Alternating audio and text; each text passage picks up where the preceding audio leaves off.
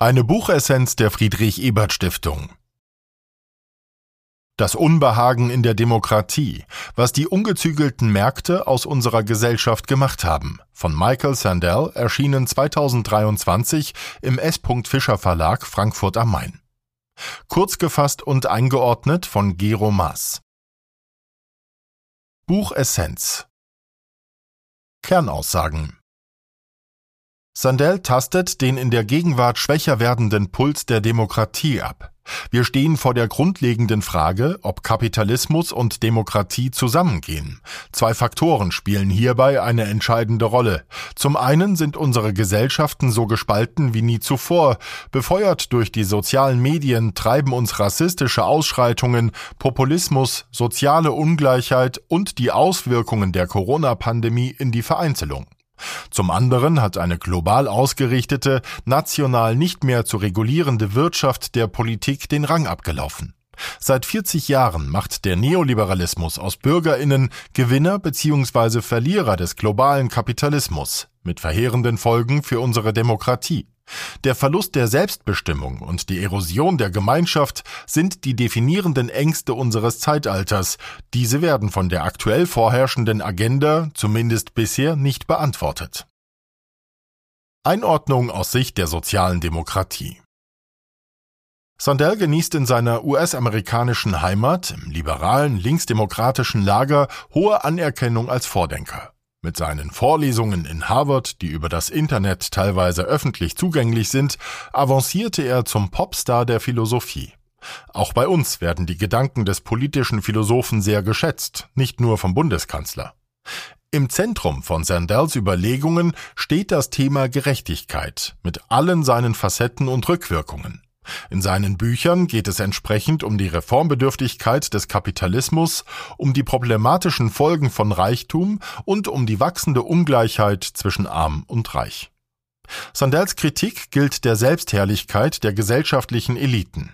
Vielerorts verfängt der Gerechtigkeitsbegriff dieser sich selbst als progressiv verstehenden Parteien nicht mehr. Zudem steht den Eliten eine Gruppe entgegen, die das Gefühl hat, nicht mehr beachtet zu werden. Ein Gefühl, das zu unterschwelligen Groll und so zur Entstehung von populistischen Bewegungen führt, etwa mit Trump in den USA, mit Le Pen in Frankreich oder mit der AfD in Deutschland. Diese Entwicklung läuft seit Jahrzehnten und kann sich, wenn nichts dagegen unternommen wird, weiter hochschaukeln. Buchautor Michael J. Sandel ist Professor für politische Philosophie an der Harvard University. Er verbindet Themen der politischen Philosophie mit den drängenden moralischen und gesellschaftlichen Fragen unserer Zeit. Buchinhalt Die englische Originalausgabe aus dem Jahr 1996 umfasste zwei Teile. Einer behandelte die US-amerikanische Verfassungstradition, der andere den dortigen öffentlichen Diskurs über die Wirtschaft. Für die aktualisierte, überarbeitete und nun erstmals auch auf Deutsch vorliegende Ausgabe hat Sandel die verfassungsrechtliche Nachzeichnung weggelassen und konzentriert sich stattdessen auf die aktuellen Debatten um die globalisierte Ökonomie. Neben einem Blick zurück auf Wirtschaft und Tugend in der frühen US-amerikanischen Republik wird dabei in Beantwortung der Frage, wozu ist die Wirtschaft da, eine politische Ökonomie der Bürgergesellschaft und deren Demokratie entwickelt. Im historischen Rückblick geht es zentral um die Frage, ob abhängige Lohnarbeit mit den Anforderungen an die demokratische Teilhabe eines freien, mündigen Bürgers vereinbar ist. Während in der frühen Republik noch erhebliche Zweifel daran bestanden, dass eine Person, die für Lohn arbeitet, wirklich frei ist, setzte sich im Zuge der erfolgreichen Industrialisierung im republikanischen Denken die Vorstellung durch, dass abhängige Lohnarbeit mit Freiheit vereinbar sei, weil sie auf einer Vereinbarung zwischen Arbeitgeber und Arbeitnehmer beruhe und somit freiwillig erfolge. Durch den Streit über Sklaverei wurde die Debatte über Lohnarbeit und freier Bürgerschaft verschärft und verkompliziert. Der neue Typ von Kapitalismus, der sich in den letzten Jahrzehnten entwickelt hat, ist von drei sich wechselseitig verstärkenden Entwicklungen und ideologischen Überzeugungen geprägt. Globalisierung, Finanzmarktkapitalismus und Leistungsgesellschaft. Dieser neue Typus von Kapitalismus brachte das ohnehin bereits schwierige Verhältnis zwischen Bürgergesellschaft, Demokratie und Kapitalismus weiter in Schieflage, indem er die ohnehin schwächer werdende Rolle des Staates in der Ökonomie, die nun immer mehr finanzkapitalgetriebene Struktur des Wachstums und die Verteilung des Reichtums neu definierte. Es ist keine Überraschung, dass dieser neue Kapitalismus seine größten Belohnungen denjenigen zuteilwerden ließ, die bereits Aktien, Anleihen und andere Formen von Vermögen besaßen. Lange Zeit erlaubte der boomende, kreditfinanzierte Immobilienmarkt auch Menschen aus der Mittel- und Unterschicht ein Leben in der schuldenbasierten Vermögensillusion, bis 2007 die Immobilienblase platzte und eine große Depression nur durch die Rettung der Wall Street mit Steuergeld zu vermeiden war. Die globalen Verknüpfungen der Finanzmärkte zogen nach den USA auch alle anderen Regionen in diese Finanzkrise hinein. Obama reklamierte in seiner optimistischen Siegesansprache, der Wandel sei nach Amerika gekommen. Tatsächlich folgten aber Jahre, die im Zeichen der Rettung der vom Finanzwesen beherrschten Version des Kapitalismus standen und mit enormen Kosten für Bürgerinnen, Immobilienbesitzerinnen, Steuerzahlerinnen und Realwirtschaft verbunden waren. Obama behandelte die Finanzkrise dabei nicht als eine zivilgesellschaftliche Frage über die Rolle des Finanzwesens im demokratischen Leben, sondern als ein technisches Problem, das Expertinnen zu lösen hatten. Die Chance, Politik und Wirtschaft aus dem Griff der Hochfinanz zu befreien und die Chance, die Macht der Wall Street zu zügeln, wurde nicht genutzt. Diese Entscheidung befeuerte die Unzufriedenheit mit den beiden großen Parteien und bereitete die Bühne für die populistische Gegenbewegung. Der Erfolg des rechtslastigen nationalistischen Populismus ist ganz allgemein ein Symptom für das Scheitern fortschrittlicher Politik. Der Rechtspopulismus umfasst dabei zwei Stränge. Eine Mobilisierung der Bevölkerung gegen die Eliten und die zügellose ökonomische Macht sowie eine Politik, die in Nationalismus, Rassismus und Antisemitismus macht. Trump bediente beide Aspekte. Er unternahm jedoch nichts, um die Wall Street in ihre Schranken zu weisen und der Arbeiterklasse zu helfen. Allein seine Handelspolitik, Stichworte hier wären Rückzug von TPP und China-Zölle, wichen vom republikanischen Mainstream ab. Zuvor ins Werk gesetzte Regelungen vom Umweltschutz bis zur Krankenversicherung baute er gänzlich ab oder hüllte sie bis zur Substanzlosigkeit aus. Über die Steuerpolitik bediente Trump mit seinem plutokratischen Populismus republikanische Wählerinnen mit gehobenen Einkommen. Den anderen bot er eine aufgeblasene, aggressive, indes verfängliche America First Ideologie. Geld spielt in der US-amerikanischen Politik seit langem eine herausragende Rolle und sichert die Tendenz zur oligarchischen Kaperung der repräsentativen Regierung. Mehr als die Hälfte der Kongressmitglieder sind Millionäre und 95 Prozent der Abgeordneten und Senatoren haben eine vierjährige Universitätsausbildung genossen. Neben dem Finanzkapitalismus und der Globalisierung kommt hier mit der Leistungsgesellschaft die dritte Säule des neuen Typus von Kapitalismus ins Spiel. In den letzten Jahrzehnten sind diejenigen, die ganz oben gelandet sind, zu der Überzeugung gelangt, ihr Erfolg sei auf ihr eigenes Handeln zurückzuführen und das Maß ihrer Verdienste. Vermeintlich gleiche Chancen auf eine möglichst umfassende und weitgehende Bildung spielen hier eine Schlüsselrolle.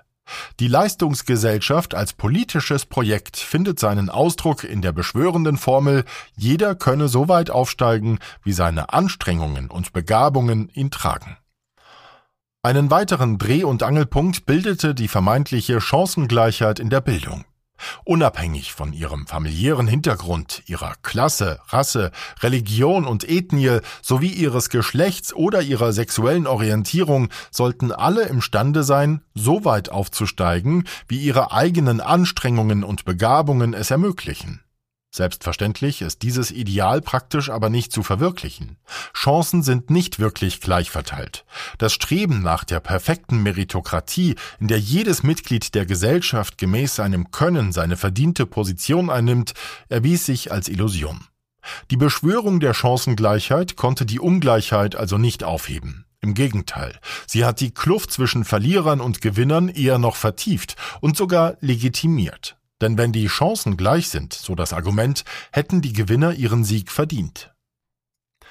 Die Verlierer fühlten sich abgewertet und wurden oftmals in die Demütigung getrieben, was nicht ohne politische Folgen blieb, verfingen rechtspopulistische Argumentationsmuster bei ihnen doch umso besser und anhaltender.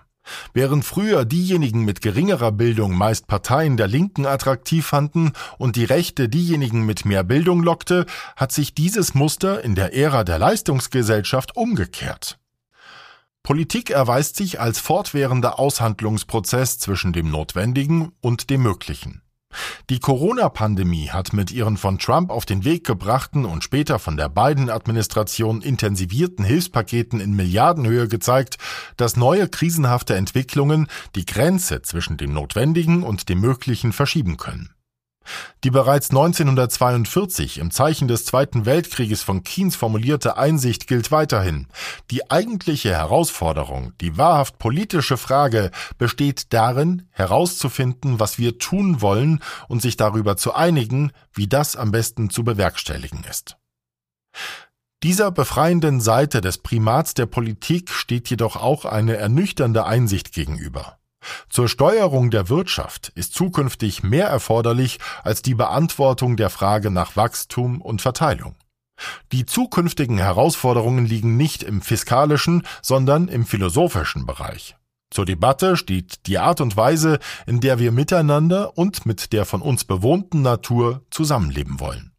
Dies muss zentraler Teil des öffentlichen Diskurses sein und darf nicht dem Markt und damit letztlich den Reichen und Mächtigen, die ihn kontrollieren, überlassen werden. Kapitalismus und Demokratie stehen also in einem Spannungsverhältnis zueinander. Während der Kapitalismus danach strebt, produktive Tätigkeiten zum Zwecke privater Gewinne zu organisieren, will die Demokratie die Bürgerinnen zu gemeinschaftlicher Selbstverwaltung ermächtigen.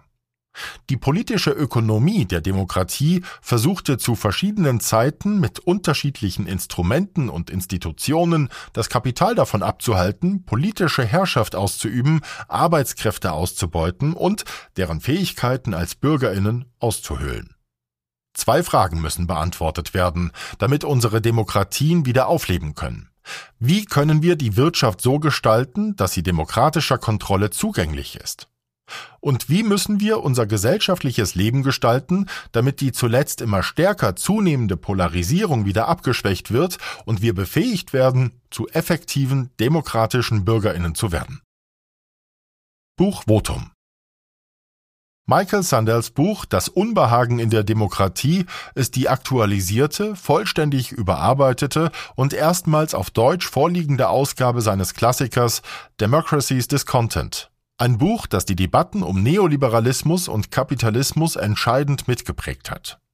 In der vorliegenden Neuausgabe führt Sandel seine Analysen mit den Jahren der Präsidentschaften von Bill Clinton, George W. Bush, Barack Obama und Donald Trump weiter und liefert auch eine Einschätzung der ersten Regierungszeit von Joe Biden sowie der gesellschaftlichen Effekte der Covid-19-Pandemie. Dabei legt Sandel den Finger tief in die Wunden der US-amerikanischen Gesellschaft und Demokratie. Seine Kritik trifft ins Herz der Washingtoner Probleme. Seine Pulsmessung der amerikanischen Demokratie spiegelt indes nicht immer die Situation anderer Demokratien wider. Wem die USA als zentrales Fallbeispiel nicht genügen, dem sei daher der sehr lesenswerte Essay Geschichte des Kapitalismus des Sozialhistorikers Jürgen Kocker ans Herz gelegt. In den Jahren seit der Veröffentlichung der Erstausgabe hat sich die Unzufriedenheit mit der Demokratie vertieft und so zugespitzt, dass generelle Zweifel an der Zukunftsfähigkeit der amerikanischen Demokratie aufgekommen sind. Die zentrale Frage bleibt aber, wie stellen wir sicher, dass wieder mehr Bürgerinnen aktiv ihre Gesellschaft gestalten? Ein passendes Zitat hierzu lautet Turbulente Zeiten veranlassen uns, die Ideale aufzurufen, nach denen wir leben. Sicherlich unterkomplex, aber auf jeden Fall ein Plädoyer dafür, den Platz des zuschauenden Konsumentens auf dem Sofa mit dem des sich einmischenden Bürgers zu wechseln.